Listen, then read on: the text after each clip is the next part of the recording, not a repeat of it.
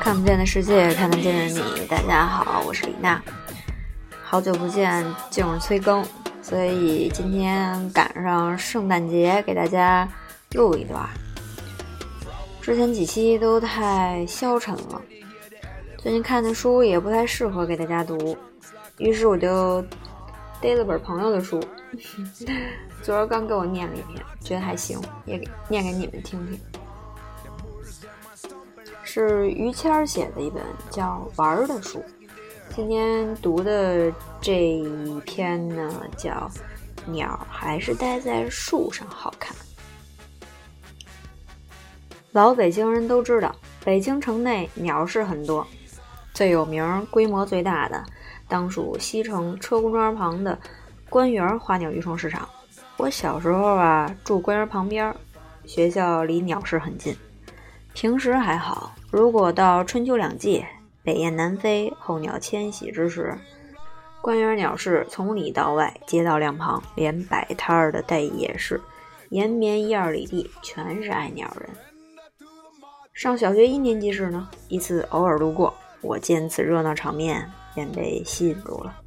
五颜六色、形态各异的鸟，更是让我走不动道了。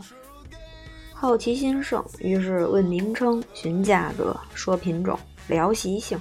那天我第一次听说并认识了黄雀、画眉、百灵、红子、电壳。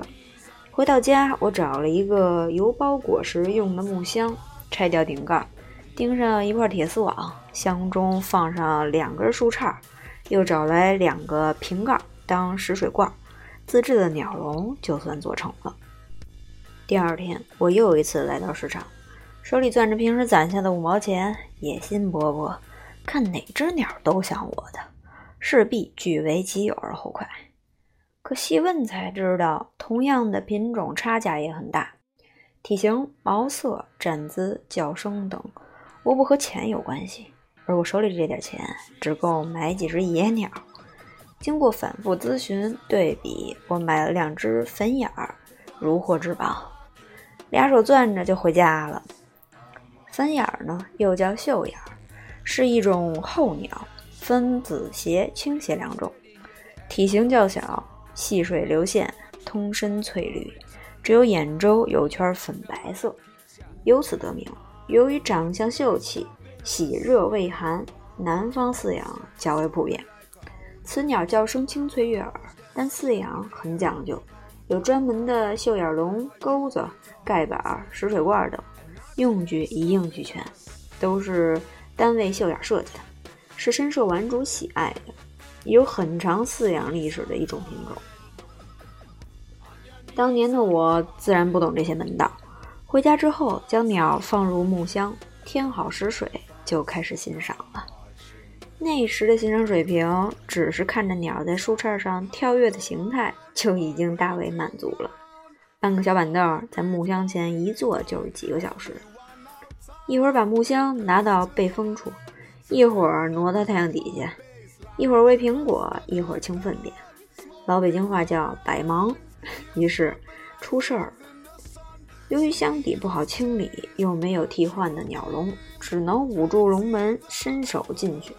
就在这个环节，一只鸟钻出手缝，飞上了院中的大柳树。这鸟要是远走高飞了，我也没那么着急，毕竟急也没用啊。可它却偏偏站在柳树枝上跳来跳去，大声鸣叫，这让院中的我望树兴叹呀，束手无策，又不舍得放弃，眼望着树梢，哭的心都有了。姥姥，实在忍不住我这样。把家中一个装干粮用的竹子编的小筐拿来扣在地上，边缘支上一根小木棍，又在中心撒了一把玉米面儿。木棍上系根绳子，把绳子顺到屋中，告诉我抓住绳子，等鸟饿了会飞下树来吃食。当它站在筐底时，一拽绳子就会把它扣在筐中。现在看来，老人家的本意是不忍看我难过。想个办法让我查乎查乎。对于这办法能不能逮到鸟，并没有抱多大希望。不过这主意在当时的我看来，简直就是一根救命稻草。抓着绳子躲在屋中，一等就是俩小时，这期间，我咬牙切齿地盯着每一个在院里出入的邻居，生怕他们的走动影响小鸟下树觅食，甚至远走高飞呀。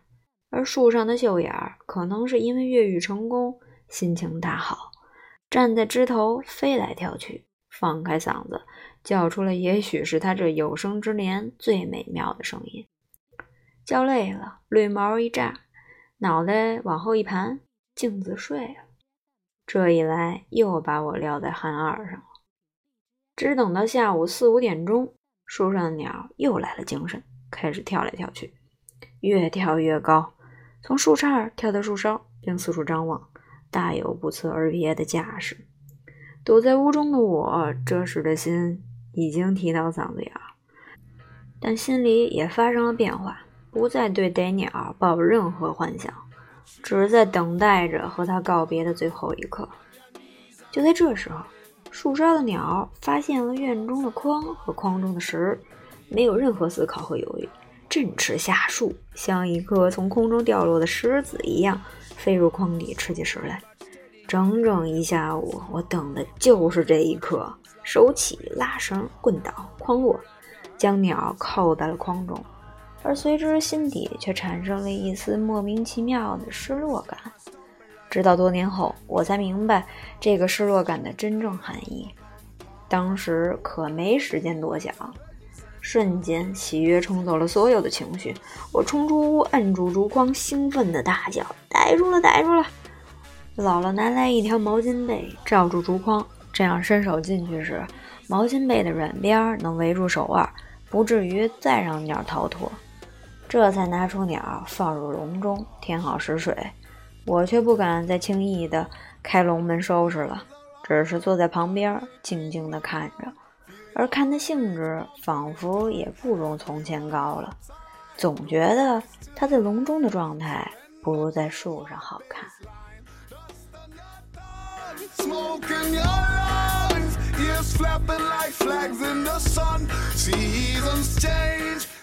啊，忘了跟大家说圣诞快乐，晚安，拜拜。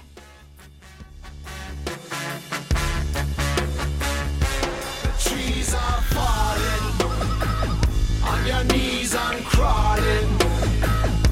The dogs are barking when the elephant